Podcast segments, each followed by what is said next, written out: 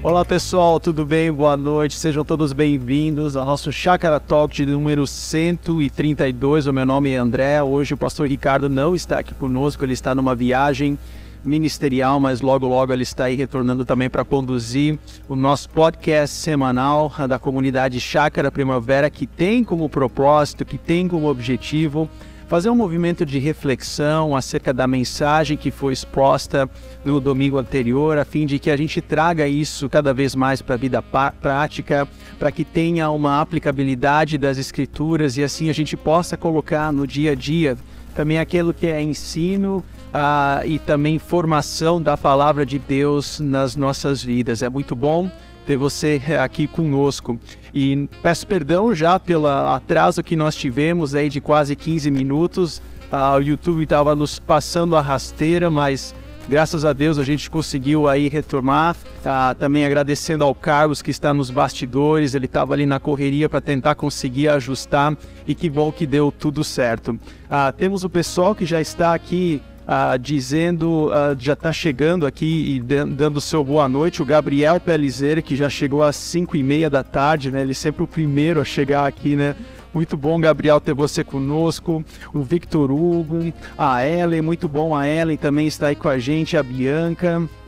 Ah, o Gustavo Bessa, que né, o homem não é fraco, né? Tá lá em Fortaleza provavelmente andando com aqueles bug, assim, né? Como é o nome daqueles jeepzinhos assim na, na praia, né? Ele, ele gosta daquilo, né? Muito bom aí, Gustavo, ter você com a gente, a Marisa, o Livan, o Davi, que já tá com pergunta e pergunta boa. E ainda bem que nós temos aqui pastores altamente qualificados para responder aqui. Mas eu vou passar a bola daqui a pouco. A gente vai entrar nas perguntas e você pode também deixar aqui as suas perguntas no nosso chat e a gente vai trabalhando com elas, tá bom? Ah, o Isaías Júnior, Isaías, satisfação, a Mara, a Janete Teixeira lá de Porto Alegre, a professora Cláudia Alves, tudo bem, Cláudia? A Shirley, o Carlos Eduardo Domingues, a Natália Borg, a Cris, Cris, muito bom ter você aí também, tá? O Sérgio Castro, o Leon, a Rosana Carvalho, a Camila, Camila Godoy, que é a candidata à nora do nosso amigo Silas, né? O pastor Silas. Camila, satisfação ter você aí. Um grande abraço pro Silas, que é o noivo dela, no caso, né? Elaine Canhato, que tá lá na praia. Paula Marques, o Kleber, uh, agora eu perdi aqui, o Kleber, o Julimar, o, o Sérgio, a Rosângela, o Cristiano Silveira, muito legal, muito bom pessoal ter vocês aí ah, com a gente. Você novamente vai deixando suas perguntas, as suas colocações. E aqui nós vamos ter a, a gratidão de estar tá lendo, compartilhando e assim crescendo juntos nesse momento de compartilhar e aplicação da palavra de Deus. Mas antes de a gente dar sequência aí nessa parte, deixa eu apresentar os amigos que estão aqui com a gente. Tiago, como é que você tá? Tudo bem? Satisfação em ter você aí com a gente. O André, boa noite, boa noite para quem está nos acompanhando. Estamos bem, mais uma vez é uma alegria estar com você aqui.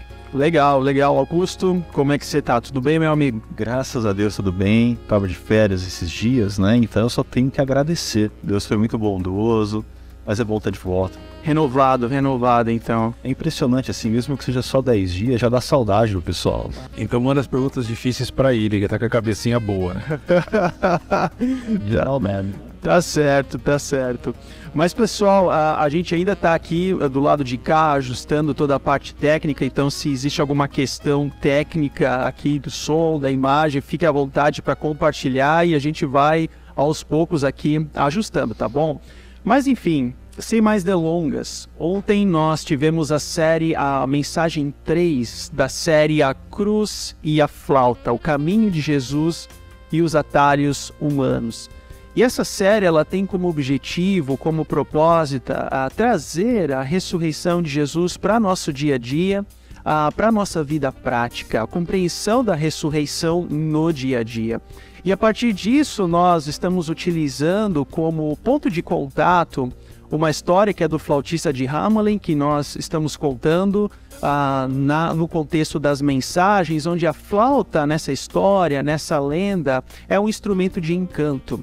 E assim então, como naquele contexto da lenda, a flauta teve o seu encanto para com crianças, assim a nossa ponte para o mundo atual tem a ver que existem uh, teologias ou heresias no seio da comunidade cristã que elas também são encantos que visam trazer um caminho mais soft de Jesus, que visam trazer talvez caminhos mais suaves para as nossas vidas, mas que não necessariamente estão correlatas ou têm a ver com o evangelho. Elas estão pintadas de Bíblia, mas não necessariamente que elas refletem ou espelham o ensino bíblico. E ontem nós abordamos sobre a questão da teologia da autoajuda, como que a teologia da autoajuda ela se expandiu, ela, ela se difundiu de uma forma muito a, a intensa, eu diria assim, nas últimas décadas, né? Alguns até dizem que ela é uma, uma, uma substituta da teologia da prosperidade, porque assim, a teologia da prosperidade ela teve aí o seu momento intenso nos anos 60, 70, né? Uh, e a teologia da autoajuda, ela de alguma forma, ela, ela deu esse blue, né? E sabe o que mais, assim, o que mais me surpreende, até assusta, eu diria assim, né? Porque se você olha na teologia da prosperidade, você vê os poentes de pensamentos, assim, você vê autores, você pode não concordar com nada daquilo, mas você vê autores que escrevem sobre aquilo, já nos anos 70, nos anos 80, e, ou seja, existe uma corrente de pensamento.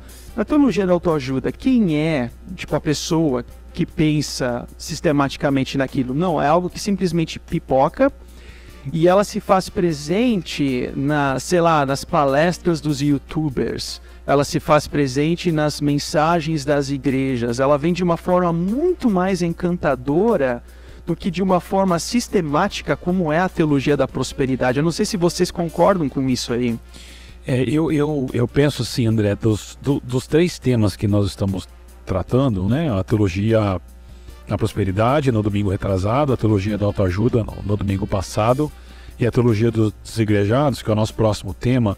Eu acho que esse é o tema mais perigoso exatamente por causa dessa característica mais sofisticada, digamos assim.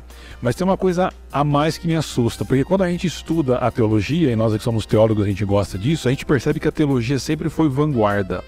Ela sempre conduziu a maneira das pessoas pensarem. Então, por exemplo, quando você estuda hoje sobre Estado, conceito de Estado, a maioria das pessoas não tem noção, mas o conceito de Estado que a gente tem hoje foi fortemente influenciado por correntes teológicas do passado. Tá certo. Mas o que eu percebo hoje é que a teologia ela deixou de ser vanguarda e ela está correndo atrás de ideias que surgem e depois a, a, a, teologia de alguma forma se adapta e se apresenta, entende? E aí, com relação à teologia da autoajuda, eu acho que esse é o exemplo claro disso.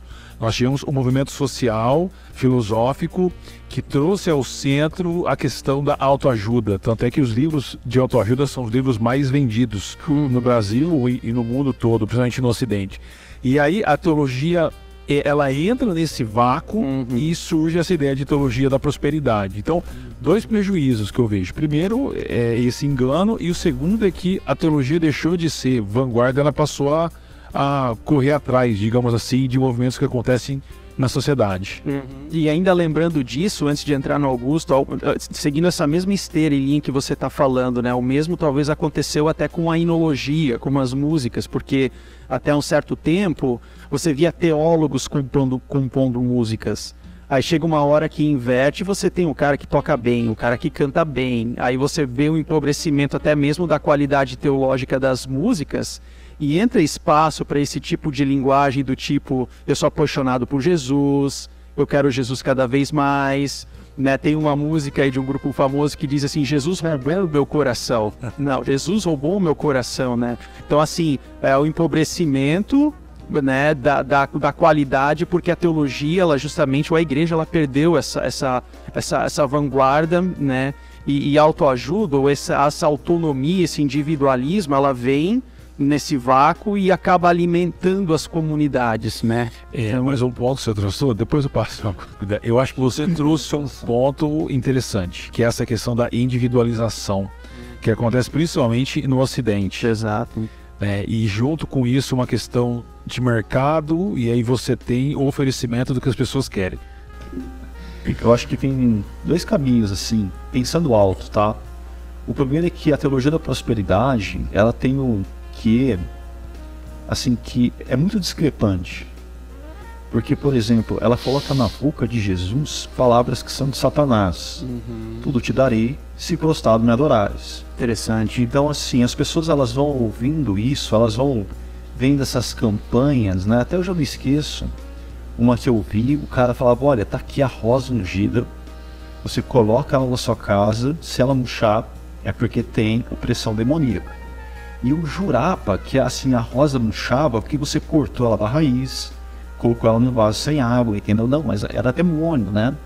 Então, assim, tem algumas coisas que são tão absurdas que essa teologia precisou se tornar mais soft. Ela, primeiramente, na minha opinião, se tornou uma teologia da vitória, e gradativamente ela foi surfando em outras narrativas culturais, que aí tem essa questão da individualização, do protagonismo do eu, uh, da autonomia, do uh, eu posso, eu quero e eu posso. Uh, e aí então a autoajuda, porque até então a própria autoajuda, quando você olha para a literatura, ela é plural. Você tem assim livros como O Segredo, que são livros de autoajuda, mas é o universo conspira a seu favor. Uhum. Né? E, e gradativamente a, a toda autoajuda vai nesse centro no eu. E todo o restante, dependendo da sua cosmovisão, da sua tradição religiosa, serve a isso. Então, para mim, quando a gente fala de uma teologia da autoajuda, com um som de flauta na igreja evangélica brasileira, tem a ver com nós transformamos Deus naquele que nos serve, no coadjuvante das histórias onde a gente é protagonista. E isso é muito mais soft isso é muito mais palatável é. do que uma teologia da prosperidade que é tão discrepante, que é tão escancarada, que fala umas coisas sem sentido. É, é interessante porque isso me faz lembrar, ah, veja que como a gente circula entre teologia da prosperidade e autoajuda, né? Isso me faz lembrar uma frase, se não me engano foi do Pondé, que ele dizia assim, que a teologia da libertação ela escolheu o pobre, mas o pobre escolheu a teologia da prosperidade, né? Porque ela é uma teologia que vai ao encontro das classes menos favorecidas justamente por essa questão de sofrimento, mas na autoajuda é, é o cara que fez MBA, é o cara que estuda PhD, é o cara que sabe mexer no YouTube, é, é, é o cara que né, se veste bem, sabe? É uma outra roupagem para trazer algo que você, Tiago, estava falando da individualização, né?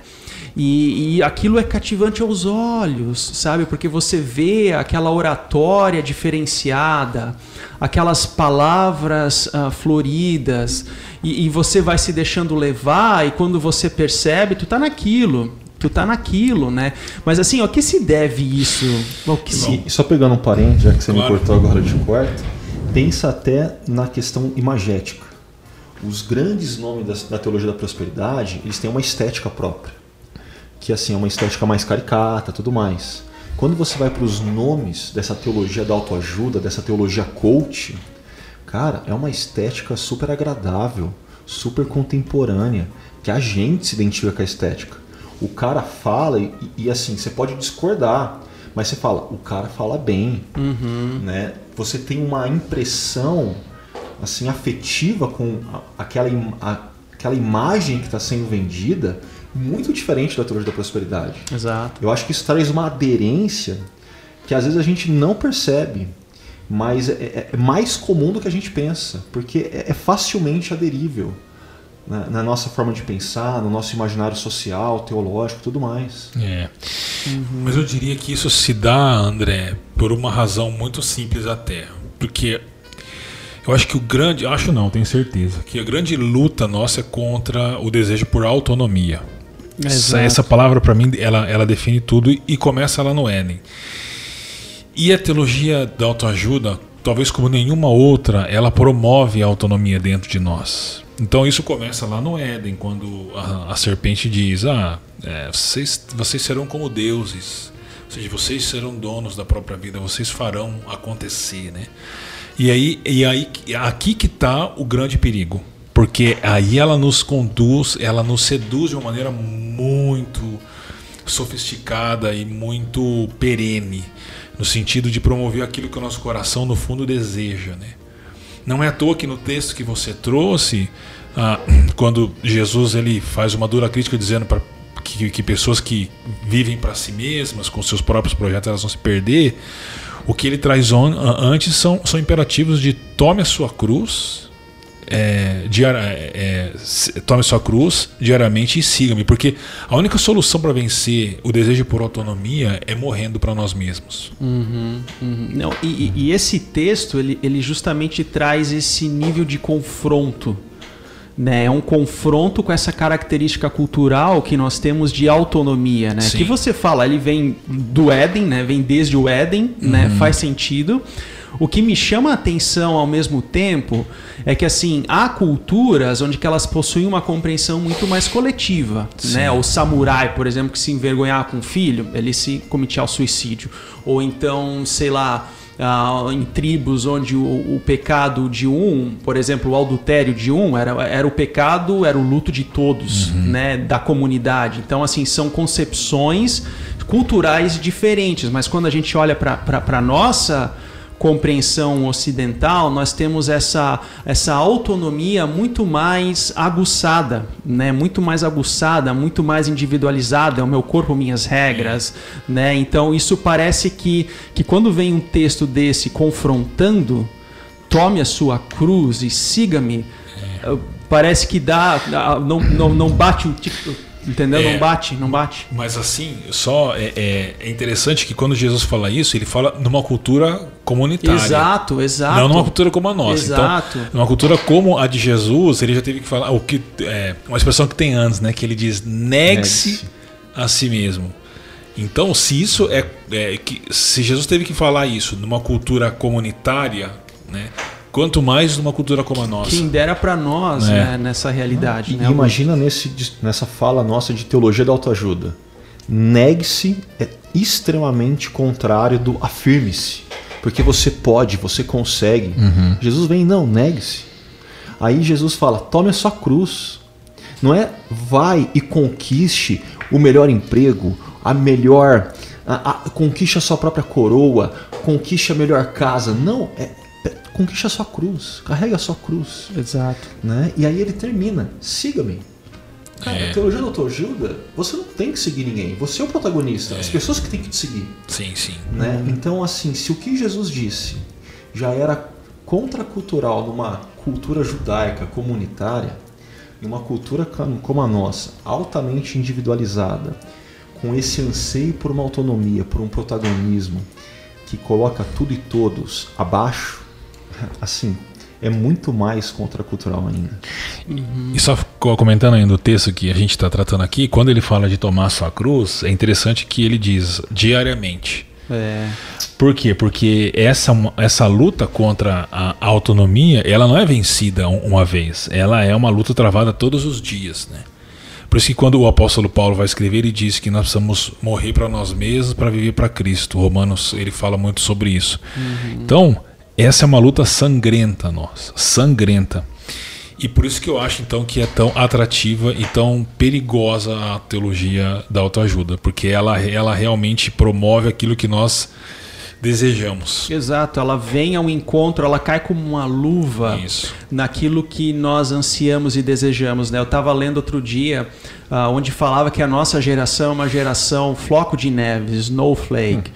né? que diz assim que a gente não consegue suportar a pressão e já treme na base. Eu não sei dizer se isso é correto ou não, sabe? Sempre existe aquela crise entre gerações. É uma geração que fala que é, sofreu mais que a outra, não sei o quê, mas, mas isso traz alguns, algumas questões interessantes, porque se é verdade que as gerações atuais elas temem, elas têm as suas dificuldades com pressão da vida, né, os requisitos, situações da vida, isso gera também conflitos internos que daí surgem termos ah, na área da terapia, da psicologia, como baixa autoestima, por exemplo, né, que é um termo muito em voga na, no âmbito da psicologia e tal. Então, quando vem a, a, a teologia da autoajuda que quer te motivar, ela cai como luva num problema que é muito comum na sociedade, entende? O qual que é o ponto? Uhum. Porque ela é como se fosse a cereja do bolo dentro de uma necessidade que nós temos de nos afirmar.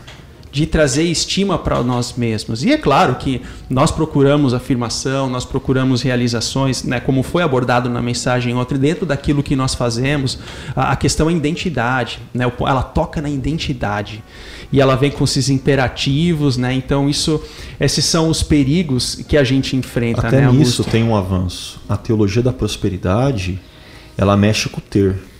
Exato. A teologia da autoajuda mexe com o ser. O ser, exato. É, mas eu acho que tem algo a, a, a, a mais, porque eu ouvindo agora o, o André, a sociedade passou por transformações e essa necessidade de afirmação que nós temos hoje, eu suspeito que não foi sempre assim. O que eu quero dizer? Eu, eu, eu li um livro ano passado que o cara dizia sobre isso, o autor dizia sobre isso, e ele usava um exemplo do, do avô dele, né? Do que, que seria o sentido da vida para o avô dele e para nós hoje e para ele hoje. Então, se nós somos indagados qual que é o sentido da vida ou qual que é o propósito nosso da vida, provavelmente nós vamos responder a coisas relacionadas a nós mesmos. Uhum. Mas para o avô dele, o avô dele era um estivador é, numa cidade é, é, costeira da Inglaterra. E ele disse que o avô dele, o propósito, se fizessem essa pergunta para ele, o propósito seria o seguinte: minha família tem comida na mesa, tem sapatos nos pés, tem aquecimento no inverno. Tá bom. Então o propósito estava sempre no outro. Mas Exato. houve uma mudança é, filosófica, social e psicológica no qual nós nos tornamos o centro do mundo a partir de, de nós mesmos. E eu acho que isso tem implicações enormes, por exemplo, com a questão dos transgêneros hoje. Eu acho que a gente está chegando nesse ponto de transgêneros hoje por causa dessa transformação que nós tivemos de, da centralização do eu, do ego, do movimento de antropologia, né, ou um movimento antropocêntrico. Uhum. Então é algo muito mais profundo, assim. Sim, sim. E sabe que eu estava me lembrando a partir dessa tua fala, né? Que de, de, uma fala de um professor, inclusive do hebraico, né? Ele fala algo muito interessante que tem a ver com esse pensamento que, que, que a gente está abordando, porque a forma como nós conjugamos os verbos no Ocidente sempre começa com eu. Eu, tu, ele, nós, vós, eles, etc. Né? E, no, e no hebraico começa com ele. Ele, tu, eu. Ou seja, ele, Deus, ele é maior, é mais importante. Depois vem tu. Depois Sim. vem tu. E por último, eu. Ou seja, é um pensamento bíblico de colocar o outro acima de si mesmo. Ou seja, tem essa perspectiva né, que para nós no Ocidente é sempre parece, pô, peraí, deixa eu respirar e ver se eu entendi isso aqui aí você vai, né? Mas pessoal, tá bombando aqui ah, o pessoal do chat, tá? É Gustavo verdade. Bessa tá compartilhando aqui o foco alto ajuda e não ajuda do alto. Realmente, ajuda do é. alto, né? Um jogo de palavras aqui interessante. O U pelo né? L. O U pelo L, tem que é. trocar o U pelo L, né? Isso aí. Acho que é antigo essa questão de tentar se aperfeiçoar pelo esforço próprio, diz o Gustavo. Os judeus, judaizante, eram os coaches da época de Paulo. Interessante pensar assim, né? Interessante. É, porque Paulo enfrenta realmente problemas, por exemplo, em, em, na carta dele aos Gálatas, ou mesmo aos Filipenses, a questão era da circuncisão. Exato. E a circuncisão era uma confiança na própria carne que a gente pode aplicar na questão da autoajuda. E Paulo combate isso dizendo que a confiança não deve estar no ato da circuncisão, mas deve estar na obra de Cristo. E mais acima, ele inclusive cita Gálatas 3:3, né? Será que vocês são tão insensatos que, tendo começado pelo espírito, querem agora se aperfeiçoar pelo esforço sim, próprio? Sim. Olha que interessante isso. É. Olha, porque assim, ó, vamos aplicar isso para o nosso texto. O indivíduo que conhece a graça é regenerado, é alcançado, que vive aquele primeiro amor. Aí ele olha para o esforço próprio e aquilo que Paulo fala aqui, você é um insensato. Mas, mas sabe por que, que eles são? Porque o flautista passou em na Galácia e tocou a flauta. Ah, entendeu? Entendi. Dizendo, vocês precisam se circuncidar para Teve um flautista lá também. Ah, então. teve. Ah, sempre tem teve. flautistas por aí. Né? teve, teve um flautista. Alguns ainda. o André, mas ouvindo você ontem e, e, ouvindo aqui os comentários do Bessa agora, saudades suas, meu amigo. É, eu me lembrei quando Paulo diz em Coríntios que nós somos cooperadores com Deus. Da graça, uhum. né? E toda vez que eu leio isso, me vem na cabeça que existem três tipos de pessoas no mundo. Três tipos. Aí para fazer uma brincadeirinha aqui, piada, É, três tipos de pessoas, as que sabem contar e as que não sabem, né? Brincadeira, não são esses três tipos de pessoas. Você é corintiano, isso é uma. Pra mim, mal. É, desses três tipos de pessoas tem o seguinte: tem aquela pessoa que olha para Deus e fala: Deus, você é todo poderoso. Assim, não existe ninguém que seja comparável a ti. Você pode todas as coisas. Eu vou ficar aqui sentado orando. Você faz tudo. É, eu, eu não tenho o que fazer. Eu só tenho que orar. Deus, você é Deus. Você faz tudo. Existe o outro tipo de pessoa que eu acho que aqui está dialogando mais com o nosso tema desse domingo, que é chega para Deus e diz: Deus, quando você me criou, caprichou, hein? Assim, eu tenho dons e talentos que ninguém mais tem. E, e mais, Deus, assim, eu me esforcei tanto, eu fiz MBA, eu fiz um conjunto de cursos, assim, Deus, fica de boa, deixa comigo que eu resolvo. Deus, assim, é só você não atrapalhar, Deus, eu faço. Mas existe um tipo de pessoa que fala como Paulo, que nós somos cooperadores. Nós fazemos junto com Deus. Por quê? Uhum. Porque Deus deu esse privilégio para a gente, por graça. E eu acho que e, e na chácara, a linguagem que a gente usa é cocriação. Ah, essa expressão, esse conceito tão caro para a gente na nossa comunidade, para mim, hum. ele é o soco no estômago da teologia da autoajuda. Porque você não faz sozinho, você não faz com Deus sendo coadjuvante, nós é que somos coadjuvantes de Deus que é o protagonista. Uhum. Nós fazemos junto com Ele nós somos cooperadores. Interessante. Isso aí me fez, me fez lembrar uma, uma, uma questão que eu até ouvi desses pregadores da, da autoajuda dizendo que. E eu, e eu ouvi isso até de gente que não era da autoajuda, que Deus criou tudo para nós. Então nós somos o último ato da criação e Deus criou tudo para nós. Mas não é verdade. Não é verdade. Se você ler, por exemplo, Colossenses capítulo 1, você vai ver que tudo foi criado para Cristo. Uhum. Jesus é, ele é a origem e é o, o, objetivo de toda a criação, inclusive nós mesmos, né? Por aí a gente já começa a destronar esse, esse flautista, e aí essa tem uma relação com o que Augusto falou, no sentido de que nós estamos aqui como coadjuvantes para participar daquilo que Deus está fazendo em Cristo, porque Deus criou todas as coisas para o Filho. E nós fazemos parte disso. Uhum, interessante. E a pergunta da Ellen aqui é muito interessante dentro dessa temática e dinâmica que a gente está abordando agora, tá? Porque ela diz assim, ó, em João 14, 12, que é o contexto do envio do Espírito, né, da promessa do envio do Espírito, Jesus diz que nós faríamos coisas maiores do que ele fez. Isso não pode confundir nosso entendimento, levando-nos a pensar que somos super-heróis? Essa é para biblista, tenho certeza. é porque aí quando é, ele, o texto fala de coisas maiores, a gente pensa em coisas maiores no sentido de portentos, né, de milagres de Jesus. Mas não é isso. Por exemplo, Paulo fez coisas maiores que Jesus. Em que sentido? De levar a expansão da mensagem de Jesus para muitos mais lugares do que Jesus fez. Né? Então, é nesse sentido. E o segundo ponto é quando ele fala que nós faremos coisas maiores, não é nós sozinhos, mas é nós nele, pela, pela pessoa do Espírito Santo. Então, dessa forma, ele está fazendo em nós. Então, uhum. é, é, uhum. nesse sentido eu acho que a gente entende isso. Não é que ele apenas faz em nós, mas ele fazendo através, através de nós. Através de nós, uhum. sim, sim, uhum. exatamente. Porque nesse contexto ainda, como disse, eu acho que você mesmo, né? A, a questão do Espírito Santo nesse capítulo 14, né, que Jesus diz: Eu vou preparar moradas tal, uhum. e, e aí é, é, pode dar uma polêmica aqui, mas preparar moradas, todo mundo entende assim: ah, é preparar moradas no céu. A, casinha, a exegese não é essa, a exegese é o Pentecostes, é o Espírito aqui. Então uhum. nós já somos moradas de Deus, né? Você gosta dessa exegese também? Gosto bastante. Amo essa exegese. Nossa, amo. Ah, legal, legal. Ó, o William tá aqui também. William, satisfação em ver você. Um grande abraço para você, para Márcia, a Regina.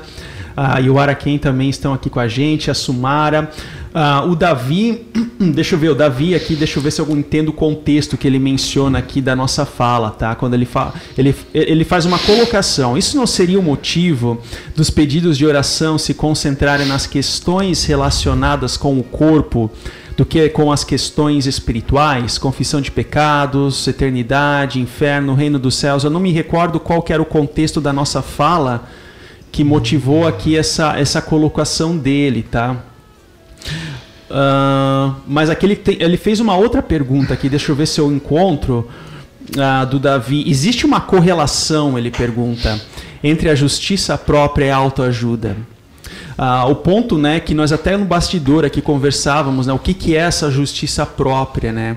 Se a justiça própria é a minha capacidade, o meu esforço, a minha capacidade de superação, então ela sim tem ah, uma correlação com a autoajuda ou não? Como é que vocês pensam ou refletem nessa pergunta aí? Você quer ir da conversa do bastidor onde você falou dos fariseus e eu falei da meritocracia? Sim, pode ser. É, mas é, eu, eu, eu, eu entendo que sim, há uma relação direta, né? Ah, e, e essa resposta tem até uma relação com aquilo que a gente falou da pergunta ou da colocação do, do Gustavo agora. É. O, a justiça própria é você é, fazer coisas e achar que você merece o que você recebe. Uhum. Né? Ah, então você aceita ser circuncidado por, e aí você é salvo. Você vai à igreja e dizima e por isso Deus ele tem que te abençoar, né? Mas o escândalo do evangelho, o Tim Keller fala muito sobre isso, não é porque a gente faz para ser amado, né? nós somos amados independente de qualquer coisa. Uhum. Então tem uma relação para mim direta entre justiça própria e autoajuda sim. Uhum. Não, perfeito. Acho que nesse ponto, acho que é, eu vou citar de novo uma frase que eu já citei em outros podcasts do Dallas Willard. A graça, ela não é contrária ao esforço ela é contrária ao mérito. Nós não temos mérito em nada. Né? Quem tem mérito é Jesus. Ele fez tudo que a gente precisava fazer e que a gente não tinha condição de fazer. E por graça ele nos alcança. Por graça ele nos insere na história. Por graça ele deixa a gente ser coadjuvante do que ele está fazendo. Agora, isso não quer dizer que a gente não vai se esforçar. Mas qual que é o ponto? É diferente. Eu me esforço não para alcançar algo de Deus. Eu me esforço porque Deus já me alcançou. Uhum. Você tem uma reorientação do sentido das coisas. Uhum. Uhum. E eu me esforço não a partir das minhas próprias forças, mas eu me esforço em parceria com Deus, novamente, cooperador com Deus. Sim. Né? Interessante, interessante. Agora, quando a gente entra nesse texto de Lucas, né? Ok, a gente falou, uh, nós aprofundamos essa ideia conceitual, prática do que seria a teologia da autoajuda, como que ela né, está endereçada na, na, nossa sociedade contemporânea. Aí vem a palavra de Jesus como um contraponto a isso, da sabedoria bíblica, né, dizendo: uh, se você quiser me acompanhar, me negue-se a si mesmo, tome diariamente a sua cruz e siga-me. Né? Ah, o que, que seria essa, essa autoconfrontação no dia de hoje? Como é que um indivíduo, alguém que está inserido, no, não sei, no seu local de trabalho, pode interpretar essa compreensão? Como é que um pai, uma mãe de família, um filho, na uma, um, sei lá, um jovem na universidade pode interpretar quais são as situações da vida que essa pessoa vivencia, onde ela é convidada a colocar isso na prática? Vocês têm alguma, alguma noção, alguma compreensão nesse sentido? Rapaz, é... até tomei fôlego aqui, né? Acho que para responder, posso correr o risco de dar uma resposta longa? Uhum. É, eu acho que todos nós temos alguns textos que são mais caros para gente, que marcam a nossa história de alguma forma. E eu tenho um que me é muito caro e que me é caro porque diariamente eu relembro dele para o ministério. E como esse texto marcou minha caminhada, é até engraçado porque tem a ver com a minha história com a chácara. Uhum. 2005, acabo de entrar na Unicamp, sou convidado para participar de um TL, treinamento local da BU, aqui pertinho de onde a gente está, na Casa Douglas, na varanda da casa, E aí de repente chega um pastor que eu nunca tinha ouvido falar antes, um cara chamado Ricardo Agreste. Uhum. E eu lembro até hoje que ele abre ah, o seu tablet, Lucas 11, a missão dos 70, e começa. E fala, fala, fala, fala. E aí no final da palavra dele, ele diz o seguinte, mas reparem o seguinte, aqui, antes da ressurreição, Jesus dos seus, diz para os seus discípulos que eles vão adiante. E Jesus vai na sequência. Aí ele avança alguns capítulos na Bíblia, mas pós-ressurreição, Jesus olha para os seus discípulos e diz: Eu vou na frente, vocês vão atrás de mim. E eu guardo isso com muito carinho no meu coração, porque isso me ajuda a lidar com essa questão de forma bem prática. Porque não é aonde eu quero ir, é aonde Jesus está indo e eu tenho que ir atrás. Ah, mas Jesus está indo num lugar que não é onde eu quero. Tá bom. É hora de eu negar a mim mesmo. É hora de eu abrir mão daquilo que eu queria para experimentar aquilo que Jesus quer que eu experimente. Uhum. Eu estou indo atrás. Ele é o protagonista. Eu sou o coadjuvante. Uhum. Eu sigo ele. E à medida que eu vou percebendo aonde ele vai e aonde ele deixa de ir, eu começo a perceber aonde eu preciso me negar, aonde eu preciso abrir mão, quais são os sonhos que eu tenho que parar de sonhar. Ah, existem formas de se viver a vida que, à medida que eu percebo que Jesus vai na frente, eu preciso reaprender a viver. Eu preciso adequar essas formas. Isso para mim é muito prático. E isso tem tudo a ver com o texto que você trouxe de Lucas 9, porque após Jesus dizer: negue-se a si mesmo, tome diariamente sua cruz, uhum. siga-me. Quem vai na frente? É o próprio Jesus, é o próprio uhum. Jesus, né? E Tiago? Olha, eu acho que todos nós enfrentamos uma crise tremenda por seguir a Jesus, não é fácil, e eu sempre falo isso, né, do mito da vontade de Deus como algo que nós temos é, alegria assim em seguir o tempo todo que a vontade de Deus é boa, perfeita e agradável, é ponto final. A palavra de Deus uhum. diz isso e é bom. Isso não significa que ela está de acordo com a nossa vontade, né? Então, quando as pessoas enchem a boca e dizem assim, eu quero vir no centro da vontade de Deus, eu tenho medo. É, é. Porque o centro da vontade de Deus provavelmente não vai ser a nossa vontade, né?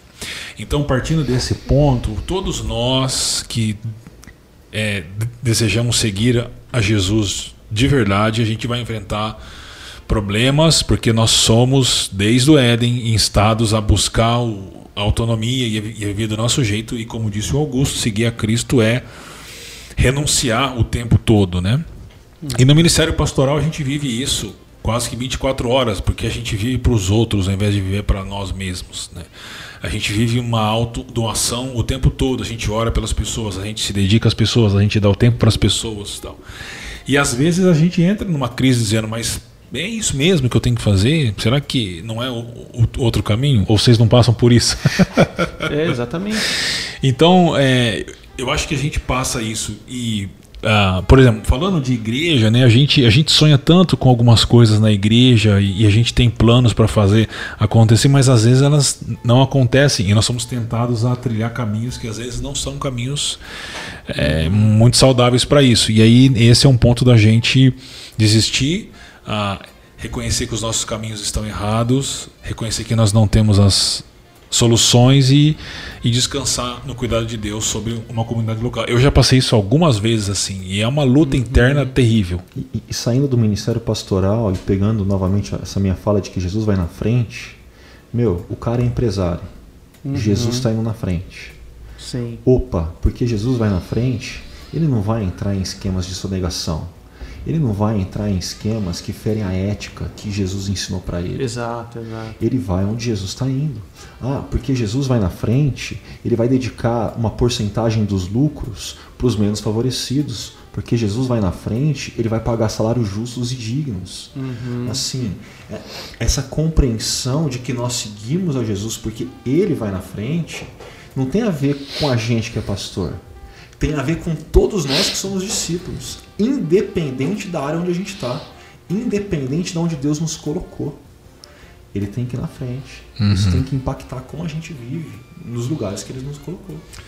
É, e você traz esse exemplo de um empresário, né? Então, um empresário, ele diariamente é colocada, colocado numa intersecção onde ele tem as suas necessidades financeiras, os seus sonhos, os seus almejos e a possibilidade de, sei lá, sobressair numa fatura e ganhar né, na, numa, de alguma situação de uma forma não ética. Né? Até interessante porque certa vez eu estava conversando com um advogado num bate-papo assim informal e, e ele vivenciou uma situação muito parecida com essa e é claro que a gente não abre muita situação para não uh, expor a pessoa, né? Mas havia um, um, caso que apareceu na mesa dele uh, de um problema de container no porto.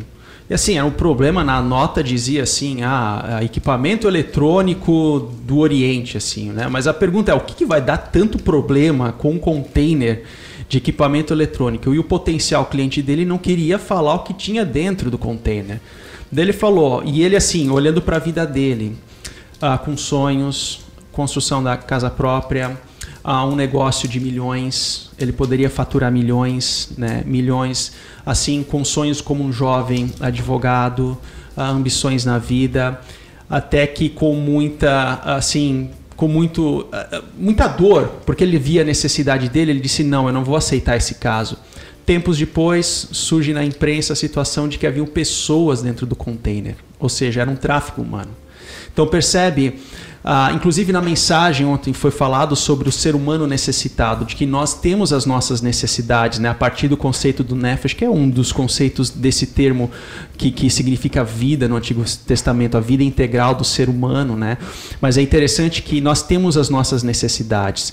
E quando a gente confronta a nossa necessidade com o discipulado de Jesus, é ali que a intersecção, que a tensão acontece. Então, por exemplo, é claro que eu dei um, um exemplo de um complexo, de, uma, de um grau grau de complexidade maior, mas assim, em situações do dia a dia, por exemplo, ah, marido e mulher numa situação conflitante de casamento, qual que é o caminho mais fácil? Hoje é muito fácil se divorciar, se você for analisar. Isso não tem dificuldade nenhuma, o divórcio. Qual que é o caminho de carregar a cruz, seguir a Cristo? É, peraí, peraí. Vamos sentar para conversar e ver o que está acontecendo sabe? Isso é o tomar, carregar a cruz, né? Educação de filhos, por exemplo. Filhos precisam de estímulos. Uh, e é interessante que quando a gente olha eu e minha esposa estávamos refletindo sobre isso, que a gente não mora num condomínio muito grande, né? Mas assim, são poucos, poucos os pais de, de crianças pequenas que passeiam no condomínio com os filhos. Onde estão os pais? Né? Ou eles estão assistindo TV, ou eles estão, sei lá, até jogando videogame, tem aquele que joga, assim, o cara tem 40 anos e joga, joga videogame. Falou que comprou pro filho, mas comprou quem tá pro filho, ele, ele né? que tá jogando. Claro, enfim, né?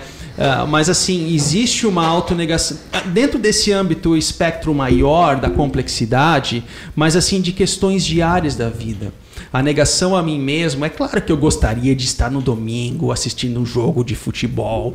Aí vem a filha e pede para brincar junto, assim. Sabe, como pai, como mãe, como marido, como esposa, a gente tem esses conflitos, assim, no âmbito do dia a dia, mas também no âmbito maior da ética, no mercado de trabalho, do professor na universidade, do estudante na universidade, tipo, o jovem hoje, né, num contexto universitário, né, você tem amigos que compartilham talvez de uma ética que não é a ética cristã e você está inserido naquele meio, como é que você se porta diante daquela situação? Ou seja, percebam que o negar, o negar a si mesmo, ele, ele é muito complexo. Ele é muito complexo. E a gente vive naquilo que o Gorin fala, numa intersecção né? E essa intersecção, ela, ela por vezes, ela é muito dolorosa, né? Porque assim a gente é o que você falou, é o discipulado de Jesus, ele tem esses, esses desafios, né? Que que é, que é uma questão de tensão. Eu, me fugiu a palavra certinha que ele traz de Newby, que inclusive é tensão insuportável, se eu não me engano, alguma coisa nesse sentido, porque traz tensão. Não é aquela coisa assim que eu, que eu digo, ah, eu vou carregar a cruz de Jesus, como uma música, né, toda poética diz, né, usa-me, Senhor, tá? Tá bom? Vamos te usar, mas agora carrega a cruz aí. Então vamos lá, entendeu? É muito mais complexo do que muitas vezes as nossas palavras colocam. O que, que vocês acham disso? É, é aquilo que eu, que eu disse já aqui, que o, a linguagem que a Bíblia usa para isso é uma linguagem de morte. Né? Uhum. Porque a nossa tendência é querer fazer as nossas vontades e viver com base em nosso próprio, próprio entendimento. Por isso que o texto de Provérbios de alerta que a gente não deve se fiar ao nosso próprio entendimento. Mas eu concordo com você muito assim quando a gente quando você diz que a, a maioria das pessoas, e talvez todos nós, a gente não tem uma noção tão profunda do que é isso. Exato. Da profundidade que é você realmente negar-se a si mesmo, tomar, tomar a sua cruz diariamente e, e seguir a Jesus. E essa é uma linguagem realmente de crucificação e, e de morte, que é um desafio para nós, que a gente tem que lidar com ele todos os dias, né? Mas o paradoxo, e você tem isso no texto que você expôs ontem, é que aí você encontra a vida. Uhum. Esse é o ponto. Uhum. E, e esse ponto, para mim, ah, quem está ouvindo a gente tem que guardar no coração. Porque senão a pessoa pode sair daqui falando: rapaz, esse negócio de seguir a Jesus, assim, é peso demais, assim, não tem vantagem nesse. Assim, a, a matemática é, é, melhor eu ficar de fora. Uhum. Mas assim, a, a linguagem de morte é verdade. Mas a gente não pode esquecer que Jesus ao terceiro dia vence a morte. Uhum. E a ressurreição irrompe uma novidade dentro do cosmos. O reino agora está disponível. A, a vida de Jesus está disponível para nós. E isso tem uma beleza, isso tem uma riqueza, isso tem uma glória incomparável. Né? É, eu gosto muito do texto de Gênesis, quando Jacó passa a família toda para frente, fica para trás para orar, sim, tá com aquele medo, né? Tá voltando para a terra da família, passou a perna no irmão, e aí, o que, que vai acontecer? E aparece um anjo e ele começa a brigar com o anjo pela madrugada. E aí então, ah, passado um tempo da briga, ele leva uma, um toque na coxa que desmonta ele. E é como se ele caísse ajoelhado e ele uhum. começa a pedir misericórdia. Uhum. E assim, é a cena de alguém que perdeu, está derrotado. Mas a, ali naquela posição, ele pede por graça, ele pede para que ele seja abençoado. E aí ele ouve um negócio que não faz sentido. Ó, oh, porque você lutou com Deus e prevaleceu, seu nome não é mais Jacó, trapaceiro, agora seu nome é Israel. Cara, você não venceu, você perdeu. Uhum. E, e, você perdeu de tal ponto que você está mancando pro resto da vida. Uhum. Mas foi a melhor coisa que aconteceu para Jacó. Porque daquele momento que ele perdeu para Deus, ele não era mais Jacó trapaceiro. Ele era Israel de Deus. E assim é conosco também. Né? Interessante isso. Quem quiser perder, é, ganhar a vida, vai perder. Mas quem topar perder a vida por conta de Jesus, vai ganhar uma vida que é a vida do próprio Jesus em nós. Uhum. E, e, até eu estava lembrando aqui 1 Coríntios 15, quando Paulo fala no que semeia não nasce, a não ser que primeiramente morra. Tipo, parece que até Paulo tá aqui na conversa com a gente dizendo, ó, até a natureza compreende assim, entendeu? Porque a semente para ela florescer, ela primeiro morre. Né? Então, isso para a vida espiritual é o mesmo princípio. Eu morro para mim mesmo para poder viver com Ele, né? E esse exemplo que tu traz, então, eu não sei, isso é muito profundo, né, Tiago? Assim, a, a, forma como a gente traz isso e aplica para a vida, ela, assim, às vezes soa de uma forma filosófica demais para aquilo que na prática da vida e do dia a dia é o carregar da cruz, mas esse é o caminho. Esse é, é o caminho. É, e, e a, o resultado é quando Paulo diz que é, já não sou mais quem vive, mas Cristo vive em mim. E aí isso tem uma relação com aquilo que o Augusto estava falando sobre Jesus ir na frente, né? Então, como que é ser um empresário, como que é ser um pai, uma mãe, uma professora, uma engenheira, ah, como é que como é que Jesus seria como engenheiro? Exato. Como é que Jesus agiria como um advogado, um pedreiro, uh, um vendedor? Ou um marceneiro, né? Um mar... É, ele, ele foi um marceneiro, né? Mas é interessante pensar no Jesus Bem né, concreto, do né? business, assim. É interessante, né? Refletir é, sobre isso, assim. É, pois é. Mas é um desafio enorme e, e eu acredito que é o maior desafio que nós temos, assim, aqueles que já passaram pela experiência de ter um encontro pessoal com Cristo, uma vida transformada. Esse é o desafio que se coloca e é por isso que é um, que é um desafio diário. Assim. E a gente não vai ter fim nesse, nesse desafio desse lado da eternidade. Né? Uhum. Ele só termina do lado de lá. Enquanto a gente está do lado de cá, é, o, é a briga terrível com a nossa carne. E isso é muito confortante saber assim, né? Que é justamente no momento que eu sou fraco é que eu sou forte. Sabe? Esse paradoxo se você for analisar, ele, ele é difícil de colocar na nossa matemática, onde 1 mais 1 é igual a 2, mas assim, na vivência da espiritualidade, isso é um conforto muito grande. Porque chega um momento da vida em que a gente vai dizer, Deus, só daqui para frente, tipo, o problema é teu agora, assim, é você que conduz a história, porque eu não tenho a capacidade e condição de lidar com isso, entendeu? Mas, mas assim, pensando, pensando em situações que porque nós temos a necessidade de controlar situações. Né? Isso, isso faz parte de nós, de, de, de resolver situações, né? principalmente aquelas pessoas que são mais orientadas para a solução dos problemas, tal. Assim, é, isso é uma, uma condição muito forte né, no indivíduo, mas existe uma dinâmica da vida em que foge da nossa alçada. E é ali que a confiança ela é testada, né? E quando você percebe a sua situação de fraqueza, de impotência, de incapacidade, é ali que acontece a rendição, né? Senhor, eu não tenho todas as respostas para todos os problemas, né? E o Gustavo, inclusive, ele faz aqui uma conexão com a primeira mensagem da série que fala sobre a ressurreição, onde ele diz: Pois a morte está ligada de certa forma com ela Gosto do que o padre tcheco Thomas Hauck fala. Eu não, não conheço Thomas Hauck, eu não sei se um de vocês conhecem aí. Não. Somente a fé que passou pela sexta-feira da paixão experimenta profundamente o domingo da ressurreição. Domingo da ressurreição. Interessante, é interessante. Ele está falando aqui de uma situação que depois eu fui ver que quem fala isso foi o Bonhoeffer, inclusive no livro do discipulado, tá? Porque Jesus, ele fala, Jesus ele pede, né, Senhor, Pai, afasta de mim esse cálice. Afasta de mim esse cálice. E ali o Bonhoeffer ele fala assim, é como se é, é como se Deus estivesse falando assim, sim, eu vou passar, mas primeiro você tem que beber. Primeiro você tem que beber o cálice. Aí ele vai passar.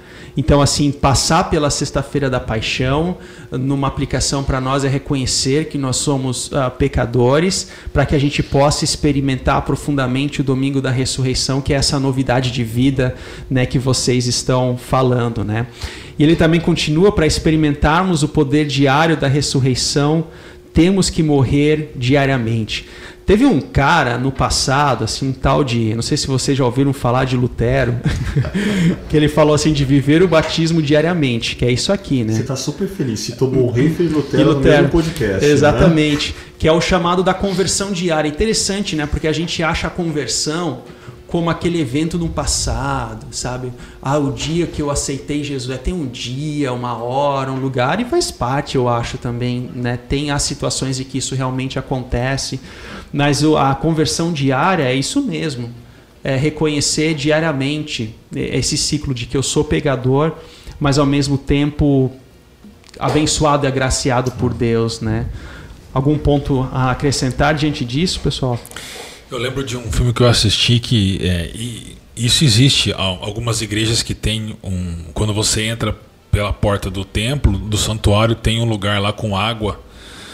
É, do lado e, e, e, as pessoas tocam naquela água porque é a água que as lembra do batismo delas. Uhum. E o batismo é também a ideia de morte para nós mesmos. Então elas são lembradas todas as vezes que elas morreram para elas mesmas e devem viver para Cristo. Uhum. E aí conectando com aquilo que a gente ouviu do Ricardo na última série, a questão das liturgias, elas nos ajudam a morrer diariamente e experimentar da ressurreição de Cristo é. diariamente. Do contrário, nós vamos nos perder. Uhum.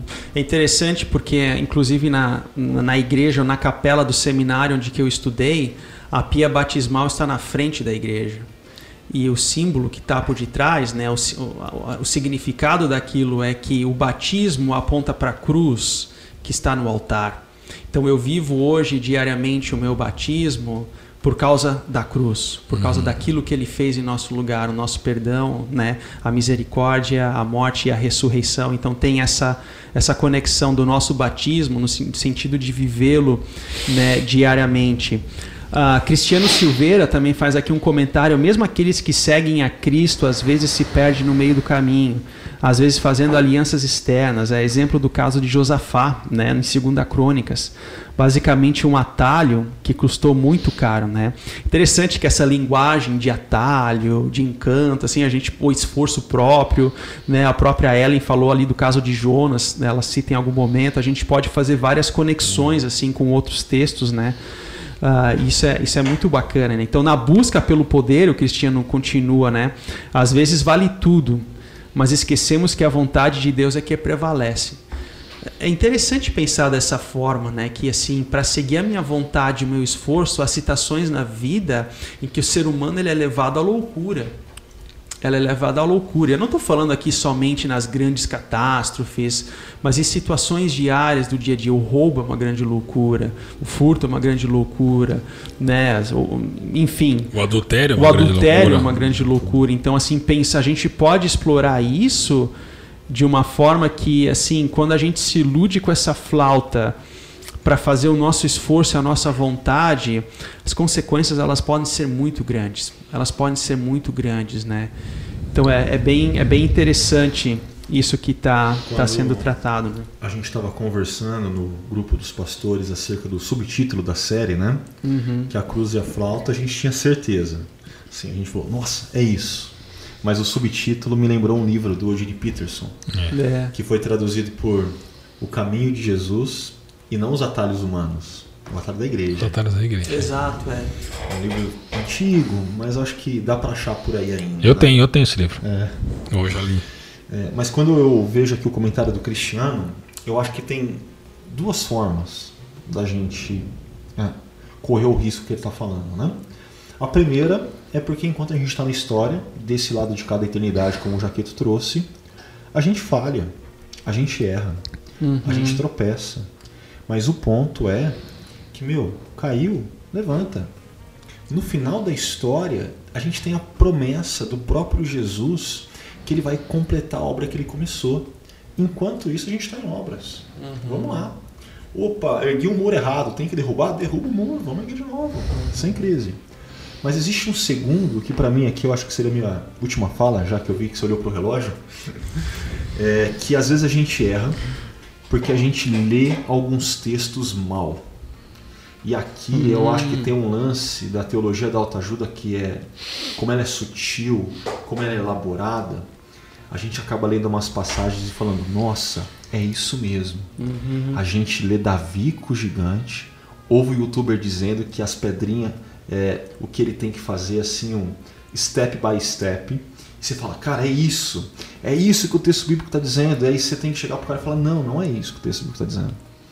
Assim, cuidado, porque às vezes essa vertente, essa onda da teologia da autoajuda, ela corrompe as lentes com que a gente está lendo o texto bíblico. Uhum. E aí a gente se enrola dando referência bíblica. Uhum. Falando que o texto nunca quis dizer. É, pinta de Bíblia. O que né? não é. Aquilo, aquilo que não é, né? É. Legal, então assim, fechando essa página, não resolvendo o problema, né? Mas assim, fechando essa página, ao menos nessa série, e se tratando da teologia, da autoajuda, na próxima semana, né, Tiago, a gente vai dar sequência na reflexão, na última semana, no último final de semana dessa série A Cruz e a Flauta, onde a gente vai falar e abordar sobre essa questão dos desigrejados aí. Dá um spoiler daquilo que vem na semana que vem aí, Tiago. Pois é, a gente fecha a série. Nós vamos tratar sobre a teologia dos desigrejados, que é um fenômeno recente até. E nós vamos ah, entender à luz do texto de Hebreus, capítulo 10, versículos 19 a 25, as novas realidades do povo de Deus, ah, quem é o povo de Deus e, consequentemente, como vive esse povo. Né? Hum. Nessa jornada que nós temos, um dos panos de fundo do livro de Hebreus, além do, de Cristo como nosso grande sumo sacerdote é a ideia do povo peregrino pelo deserto. Então, o povo de Deus continua na peregrinação e ele tem uma, uma nova realidade fruto do que Jesus fez e ele tem um novo jeito de convivência também. A gente vai aprender e, e sermos desafiados a isso. Que legal, que legal, Tiago. Podemos falar? Só uma pergunta para você, importante. Eu, hein? Você devolveu o seu espelho para sua filha devolvi, depois de ontem? Devolvi, Eu tive até que falar, ó, tá aqui, ó, amor, tá bom? Tá aqui, ó. Ah, tá bom. Ah, não, então. só, só essa pergunta dou por encerrado. Ai, ai, ai, que legal, pessoal. Então, uh, Tiago Augusto, uma última palavra aí de encorajamento, de bênção aí pro pessoal que nos acompanhou até tarde. A gente teve o nosso atraso e muito obrigado aí pela pelo, pelo acompanhamento de pessoal. Augusto, Tiago. Eu tô lembrando do Jesus roubou meu coração, mas não, não guardem isso. É, guardem que a gente é parceiro com Deus. Uhum. Mas a gente é parceiro não em pé de igualdade. A gente é aquele parceiro que vai atrás. Jesus vai na frente. Ele é protagonista. A gente coadjuvante, pela graça dele. Legal. É, eu termino só lendo aqui o texto de, de Colossenses que eu citei, porque diz é, Colossenses 1,16: Pois nele, em Cristo, foram criadas todas as coisas nos céus e na terra, as visíveis e as invisíveis, sejam tronos ou soberanias, poderes e autoridades. Aí ele diz: Todas as coisas foram criadas por ele e para ele. Interessante. Interessante, né? Eu acho que para mim a palavra que resume tudo isso, que é uma palavra pastoral, tem a ver com descanso, né? Porque a teologia da autoajuda, em última análise, nos suga, ela traz imperativos, é, ela nos consome. Então, assim, é uma teologia quando a palavra de Deus ela tem esse aspecto do refrigério, do descanso. Eu acho que quem não quer descanso, quem não quer consolo, quem não quer amparo, né? Eu penso que a palavra de Deus ela é doce como mel também para trazer esse consolo, esse amparo, esse descanso para a alma que a gente tanto precisa. E esse foi aí a minha última compreensão e palavra acerca desse tema. Mas antes de a gente encerrar, tá? A Paula aqui do Nexo Coworking, ela pediu para a gente compartilhar um evento que acontecerá agora dia 29 de abril às 9 horas, tá?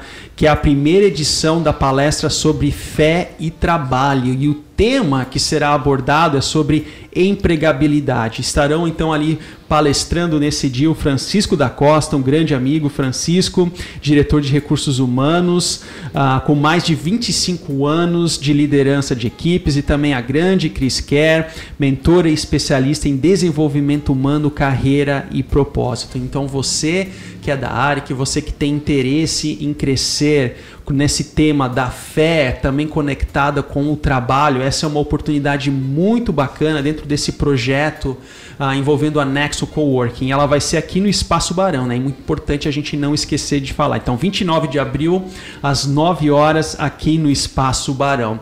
E eu quero convidar você, então, para estar presente com a gente no próximo domingo, na última mensagem da série A Cruz e a Flauta, onde o pastor Tiago estará abordando sobre esse tema da questão dos desigrejados, como entender, como compreender a relação do convívio comunitário, do apoio mútuo uns aos outros dentro desse mundo mundo tão, tão individualista que a gente vive, né? Então você é convidado para estar com a gente no Espaço Paineiras às 9, 11, 19 horas. Você aí do Chácara Online, pessoal, transmissão nos três encontros e aqui no Espaço Barão também às 10 horas. Então, vem com a gente, participe com, uh, com a gente nessa última mensagem da série. E eu desejo para você que Deus te abençoe grandemente nessa noite, nessa semana. Para você que nos acompanha em outras plataformas, em outros horários, bom dia, boa tarde para você também. Que Deus te abençoe grandemente e que sejamos aí uma semana abençoada, orientada pelo descanso de Deus, pelo conforto de Deus, porque é Ele quem nos guia. Então, siga Ele. Um grande abraço.